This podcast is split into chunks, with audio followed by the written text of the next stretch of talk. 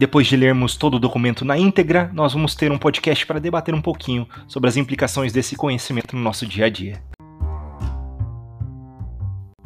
Vem comigo, vamos mergulhar no oceano do conhecimento da fé católica. Carta Apostólica Misericórdia et Misera, no término do Jubileu Extraordinário da Misericórdia. Uma experiência de graça que a Igreja viveu com tanta eficácia no ano jubilar foi certamente o serviço dos missionários da misericórdia. A sua ação pastoral pretendeu tornar evidente que Deus não põe qualquer barreira aos que o procuram de coração arrependido, mas vai ao encontro de todos como um pai. Recebi muitos testemunhos de alegria pelo renovado encontro com o Senhor no sacramento da confissão. Não percamos a oportunidade de viver a fé, inclusive como experiência da reconciliação. Reconciliai-vos com Deus, 2 Coríntios 5:20, é o convite que ainda hoje dirige o apóstolo a cada fiel para lhe fazer descobrir a força do amor que o torna uma criatura nova. 2 Coríntios 5:17. Quero expressar a minha gratidão a todos os missionários da misericórdia pelo valioso serviço oferecido para tornar eficaz a graça do perdão. Mas este ministério extraordinário não termina com o fechamento da Porta Santa. De fato, desejo que permaneça ainda até novas ordens, como sinal concreto de que a graça do jubileu continua a ser viva e eficaz nas várias partes do mundo. Será de responsabilidade do Conselho Pontifício para a promoção da nova evangelização, seguir, neste período, os missionários da misericórdia, como expressão direta da minha solicitude e proximidade, e encontrar as formas mais coerentes para o exercício desse precioso ministério. Aos sacerdotes, renovo o convite para se prepararem com grande cuidado para o ministério da confissão, que é uma verdadeira missão sacerdotal. Agradeço vivamente pelo vosso serviço e peço para serdes acolhedores com todos, testemunhas da ternura paterna, não obstante a gravidade do pecado, solícitos em ajudar a refletir sobre o mal cometido, claros ao apresentar os princípios morais, disponíveis para acompanhar os fiéis no caminho penitencial, respeitando com paciência o seu passo clarividentes no discernimento de cada um dos casos, generosos na concessão do perdão de Deus. Como Jesus, perante a adúltera, optou por permanecer em silêncio para salvá-la da condenação à morte, assim também o sacerdote no confessionário seja magnânimo de coração, ciente de que cada penitente lhe recorda sua própria condição pessoal, pecador mas ministro da misericórdia. Gostaria que todos nós meditássemos as palavras do apóstolo escritas no final de sua vida, quando confessa a Timóteo ser o primeiro dos pecadores. Mas justamente por isso alcancei misericórdia. 1 Timóteo 1,16.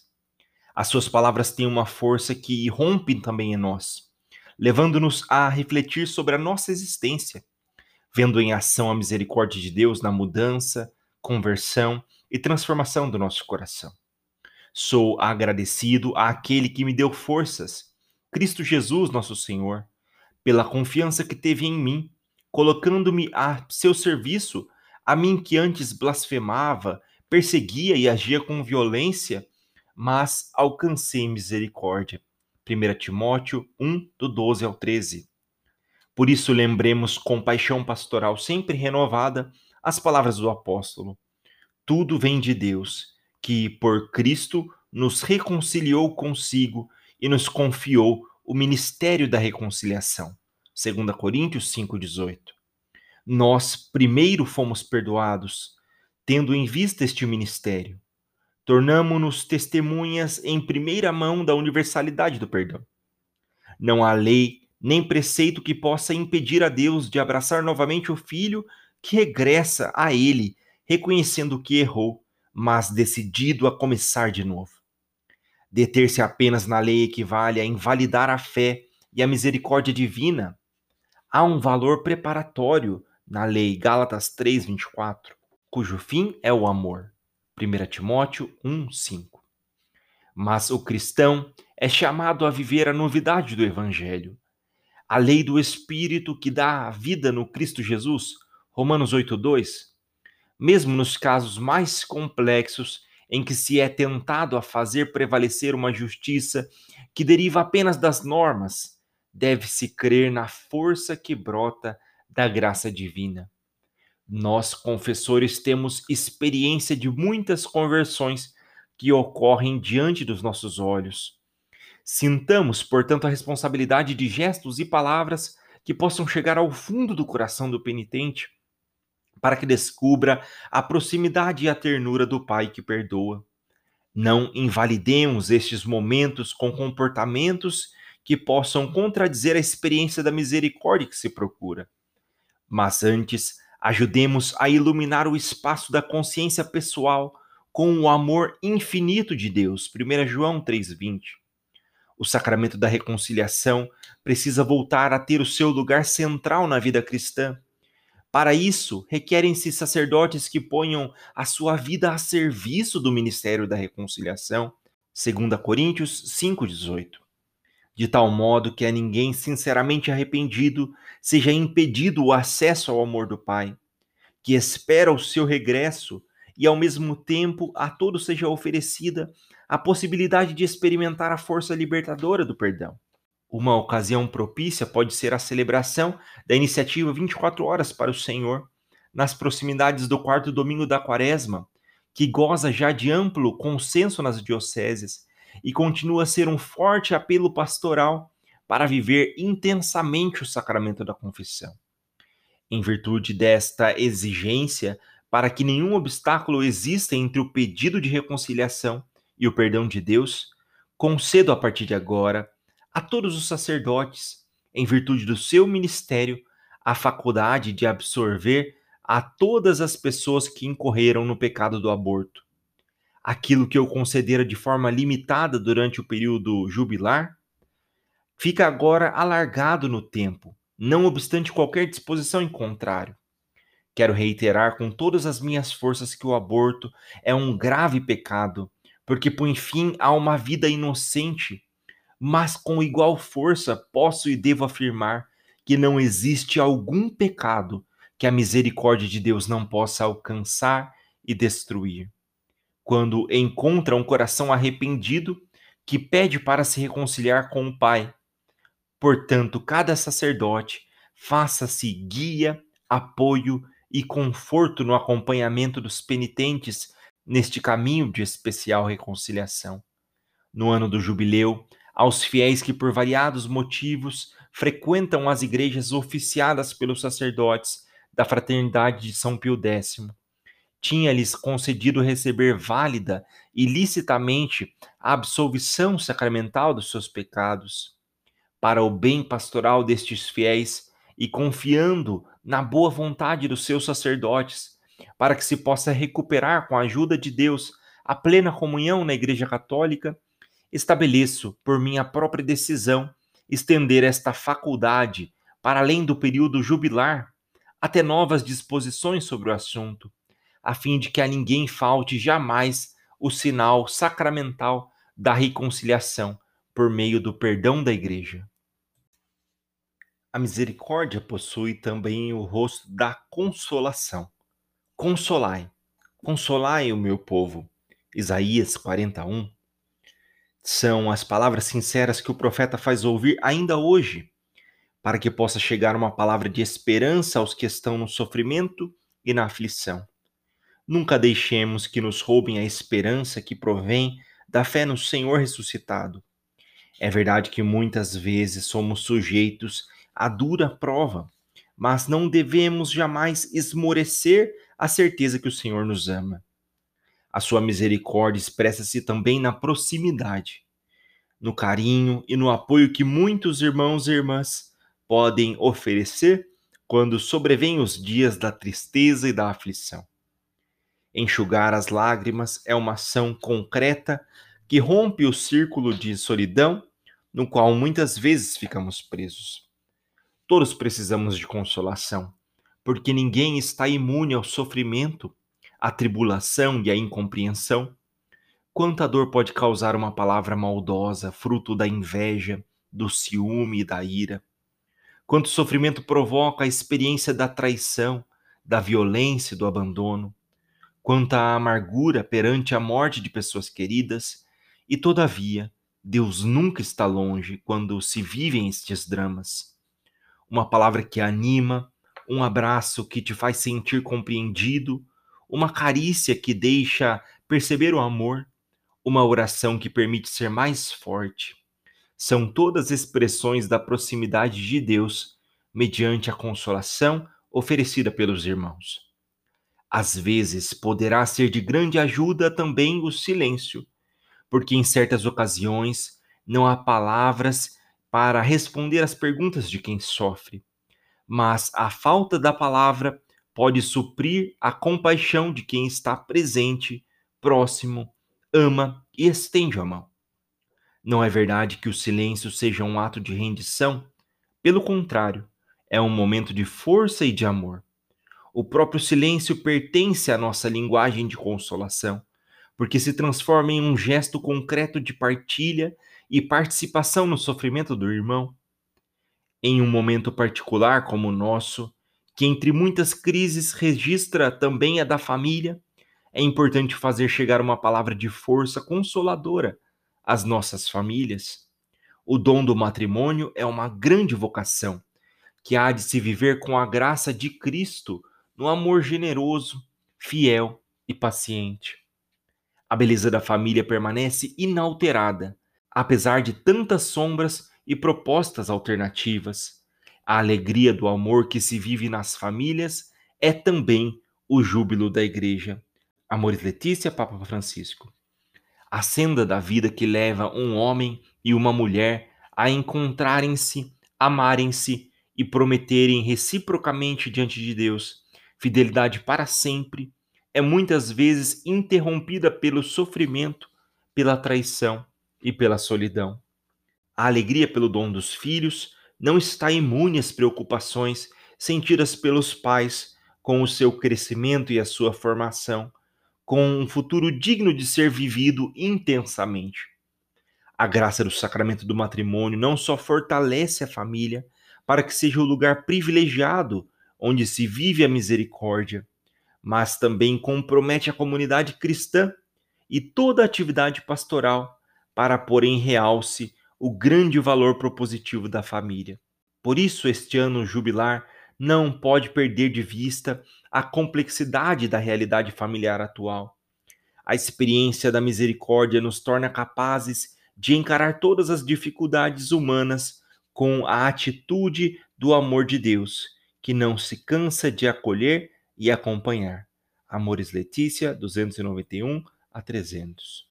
Não podemos esquecer que cada um traz consigo a riqueza e o peso da sua própria história, que nos distingue de qualquer outra pessoa. A nossa vida, com as suas alegrias e seus sofrimentos, é algo único e irrepetível que se desenrola sob o olhar misericordioso de Deus.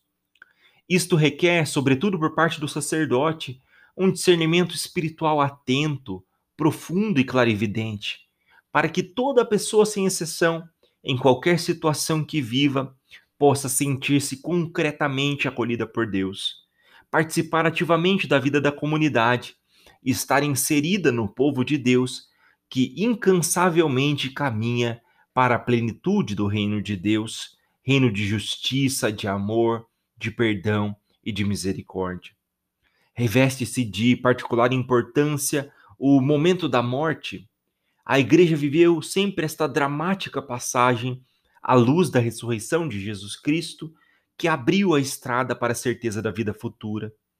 Temos aqui um grande desafio a abraçar, sobretudo na cultura contemporânea que muitas vezes tende a banalizar a morte, até reduzi-la a simples ficção ou a ocultá-la.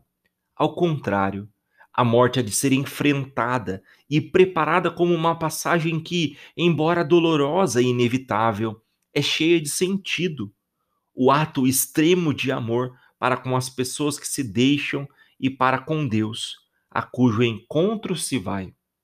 Em todas as religiões, o momento da morte, como aliás o do nascimento, é acompanhado por uma presença religiosa. Nós vivemos a experiência das Ezequias como uma oração cheia de esperança para a alma da pessoa falecida e para dar consolação àqueles que sofrem a separação da pessoa amada. Estou convencido de que há necessidade, na pastoral animada por uma fé viva, de tornar palpável como os sinais litúrgicos e as nossas orações são expressão da misericórdia do Senhor. É Ele próprio que oferece palavras de esperança, porque nada nem ninguém nos poderá separar jamais do seu amor. Romanos 8, 35, 38 a 39. A partilha deste momento pelo sacerdote é um acompanhamento importante, porque ele permite viver a proximidade com a comunidade cristã no momento de fraqueza, solidão, incerteza e pranto. Termina o jubileu e fecha-se a porta santa. Mas a porta da misericórdia do nosso coração permanece sempre aberta de par em par. Aprendemos que Deus se inclina sobre nós, Oséias 11:4, para que também possamos imitá-lo, inclinando-nos sobre os irmãos. A saudade que muitos sentem de regressar à casa do Pai, que aguarda a sua chegada, é suscitada também por testemunhas sinceras e generosas da ternura divina. A porta santa que cruzamos neste ano jubilar nos introduziu no caminho da caridade, que somos chamados a percorrer todos os dias com fidelidade e alegria. É a estrada da misericórdia que torna possível encontrar tantos irmãos e tantas irmãs que estendem a mão para que alguém possa agarrá-la a fim de caminharem juntos. Querer estar perto de Cristo exige fazer-se próximo dos irmãos, porque nada é mais agradável ao Pai do que um sinal concreto de misericórdia.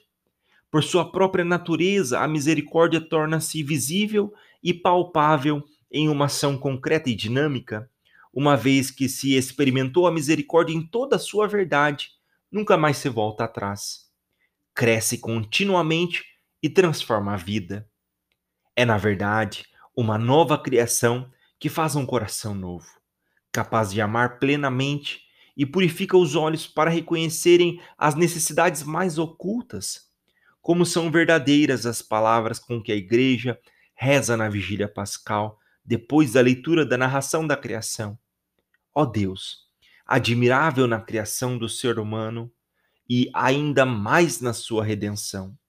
Missal Romano, Vigília Pascal, oração depois da primeira leitura. A misericórdia renova e redime, porque é o encontro de dois corações: o de Deus, que vem ao encontro do coração do homem, este inflama-se e o primeiro cura-o. O coração de pedra é transformado em coração de carne.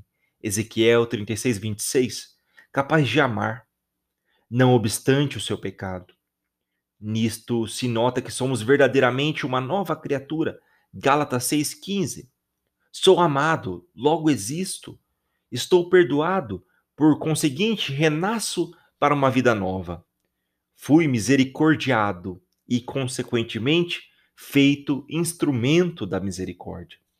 Durante o Ano Santo, especialmente nas sextas-feiras da misericórdia, pude verificar concretamente a grande quantidade de bem que existe no mundo. Com frequência não é conhecido porque se realiza diariamente de forma discreta e silenciosa. Embora não façam notícia, Existem muitos sinais concretos de bondade e ternura para com os mais humildes e indefesos, os que vivem mais sozinhos e abandonados. Há verdadeiros protagonistas da caridade, que não deixam faltar a solidariedade aos mais pobres e infelizes. Agradecemos ao Senhor por estes dons preciosos que convidam a descobrir a alegria de aproximar-se da humanidade ferida. Com gratidão, Penso nos inúmeros voluntários que diariamente dedicam o seu tempo a manifestar a presença e proximidade de Deus com sua entrega. O seu serviço é uma genuína obra de misericórdia que ajuda muitas pessoas a aproximarem-se da igreja. É hora de dar espaço à imaginação a propósito da misericórdia, para dar vida a muitas obras novas, fruto da graça. A igreja precisa narrar hoje aqueles muitos outros sinais que Jesus realizou e que não estão escritos, João 20 e 30, de modo que sejam expressão eloquente da fecundidade do amor de Cristo e da comunidade que vive dele. Já se passaram mais de dois mil anos e, todavia, as obras de misericórdia continuam a tornar visível a bondade de Deus. Ainda hoje, populações inteiras padecem de fome e sede, sendo grande a preocupação suscitada pelas imagens de crianças que não têm nada para se alimentar. Multidões de pessoas continuam a emigrar de um país para outro à busca de alimento, trabalho, casa e paz. A doença, nas suas várias formas, é um motivo permanente de aflição que requer ajuda, consolação e apoio. Os estabelecimentos prisionais são lugares onde muitas vezes a pena restritiva da liberdade se juntam transtornos, por vezes graves, devido às condições desumanas de vida. O analfabetismo ainda é muito difuso, impedindo meninos e meninas de se formarem, expondo-os às novas formas de escravidão. A cultura do individualismo exacerbado, sobretudo no Ocidente, leva a perder o sentido de solidariedade e responsabilidade para com os outros. O próprio Deus continua a ser hoje um desconhecido para muitos. Isto constitui a maior pobreza e o maior obstáculo para o reconhecimento da dignidade inviolável da vida humana. Em suma, as obras de misericórdia corporal e espiritual constituem até os nossos dias a verificação da grande e positiva incidência da misericórdia como valor social.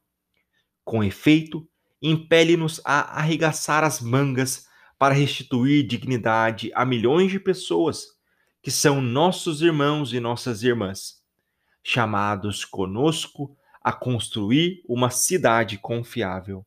Bento XVI, Lumen Fidei, número 50. Muitos sinais concretos de misericórdia foram realizados durante este ano santo. Comunidades, famílias e indivíduos fiéis redescobriram a alegria da partilha e a beleza da solidariedade. Mas não basta. O mundo continua a gerar novas formas de pobreza espiritual e material que comprometem a dignidade das pessoas. É por isso que a igreja deve permanecer vigilante e pronta para individuar novas obras de misericórdia e implementá-las com generosidade e entusiasmo. Assim, ponhamos todo o esforço em dar formas concretas à caridade e, ao mesmo tempo, entender melhor as obras de misericórdia. Com efeito, esta possui um efeito inclusivo porque tende a difundir-se como uma mancha de óleo e não conhece limites. E, nesse sentido, somos chamados a dar um novo rosto às obras de misericórdia que conhecemos desde sempre. De fato, a misericórdia extravasa, vai sempre mais além, é fecunda. É como o fermento que faz levedar a massa, Mateus 13, 33. E como o grão de mostarda que se transforma em árvore, Lucas 13, 19. A título de exemplo, basta pensar na obra de misericórdia corporal Vestir quem está nu. Mateus 25, 36, 38, 43 e 44. A mesma nos reconduz aos primórdios, ao jardim do Éden, quando Adão e Eva descobriram que estavam nus e, ouvindo aproximar-se o Senhor, tiveram vergonha e esconderam-se. Gênesis 3, do 7 ao 8. Sabemos que o Senhor os castigou. No entanto, ele fez para o homem e sua mulher roupas de peles com as quais os vestiu. Gênesis 3:21. A vergonha é superada e a dignidade restituída. Fixemos o olhar também em Jesus no Gólgota. Na cruz, o Filho de Deus está nu, A sua túnica foi sorteada e levada pelos soldados.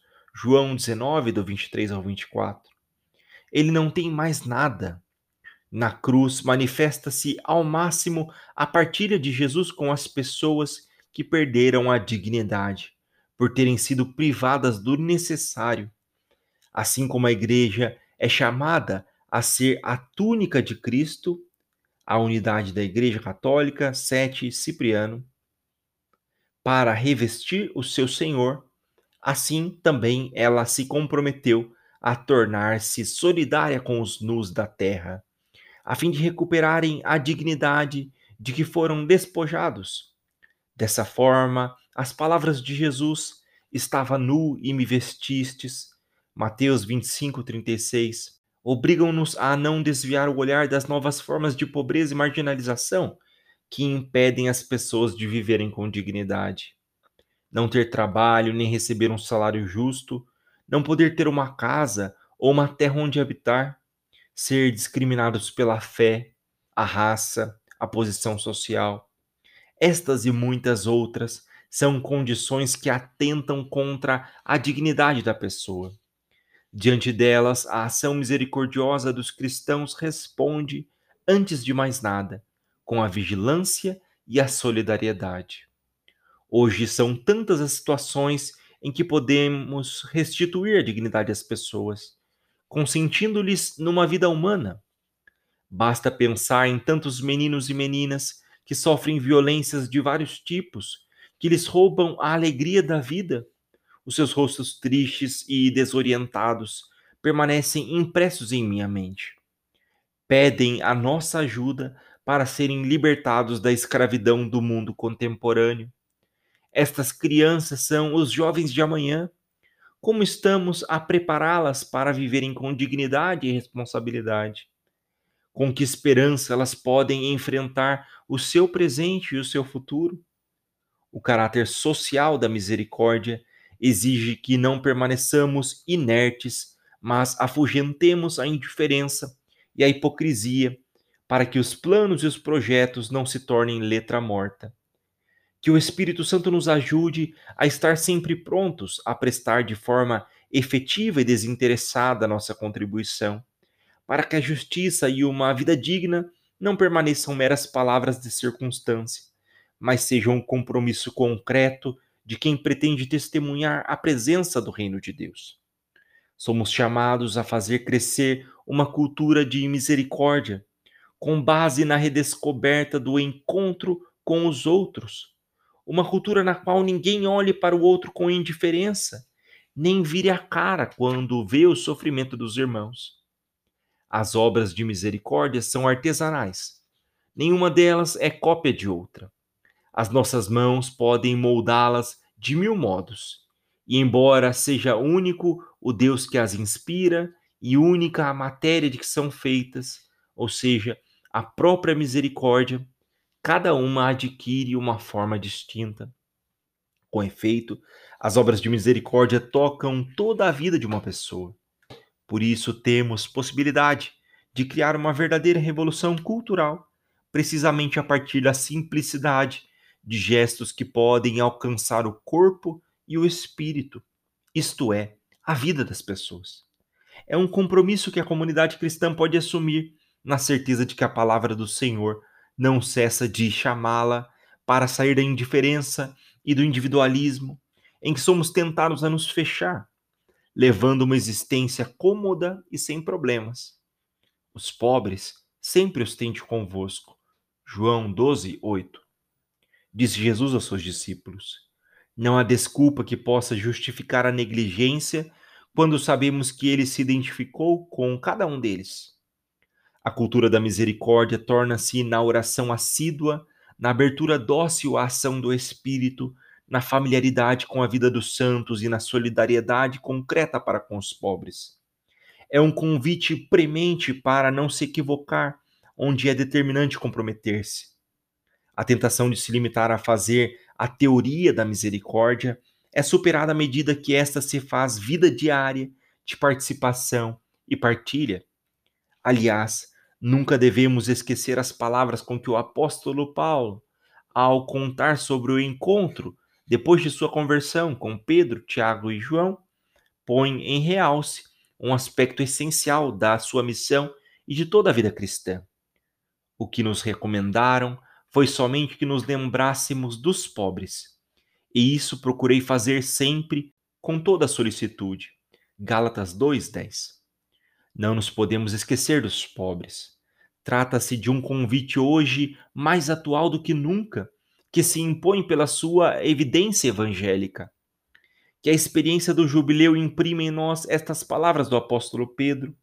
Outrora, os que não eram objeto de misericórdia, agora, porém, alcançaram misericórdia. 1 Pedro 2,10 Não guardemos ciosamente só para nós tudo o que recebemos. Saibamos partilhá-lo com os irmãos atribulados, para que sejam sustentados pela força da misericórdia do Pai.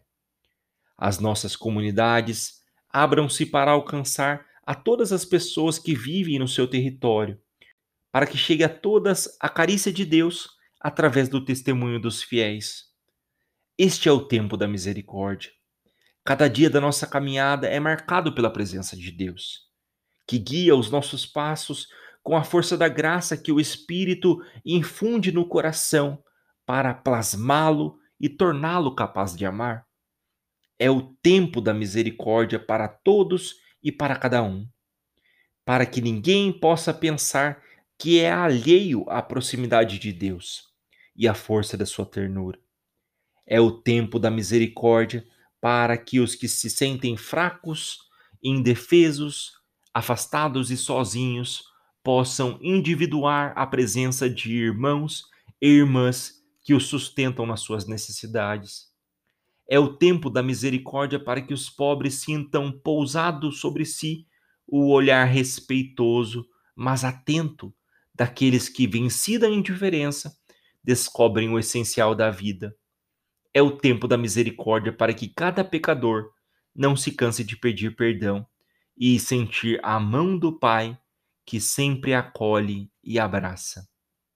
À luz do jubileu das pessoas excluídas socialmente, celebrado quando já se iam fechando as portas da misericórdia em todas as catedrais e santuários do mundo, instituí como mais um sinal concreto deste ano extraordinário, se deve celebrar em toda a igreja, na ocorrência do 33º domingo do tempo comum, o Dia Mundial dos Pobres.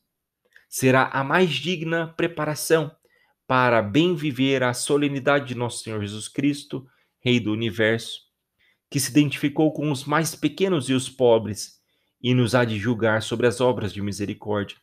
Mateus 25, do 31 ao 46. Será um dia que vai ajudar as comunidades e cada batizado a refletir como a pobreza está no âmago do Evangelho e a tomar consciência de que não poderá haver justiça nem paz social enquanto Lázaro jazer à porta da nossa casa. Lucas 16, 19 ao 21. Além disso, esse dia constituirá uma forma genuína de nova evangelização. Mateus 11, 5. Procurando renovar o rosto da igreja na sua perene ação de conversão pastoral para ser testemunha da misericórdia. Sobre nós permanecem pousados os olhos misericordiosos da Santa Mãe de Deus. Ela é a primeira que abre a procissão e nos acompanha no testemunho do amor. A Mãe da Misericórdia reúne a todos sob a proteção do seu manto, como quis frequentemente representá-la a arte.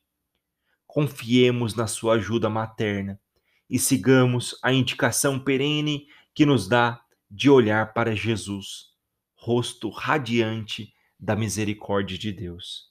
Dado em Roma, junto de São Pedro, em 20 de novembro, solenidade de Cristo Rei do ano do Senhor de 2016 o quarto do meu pontificado. Papa Francisco.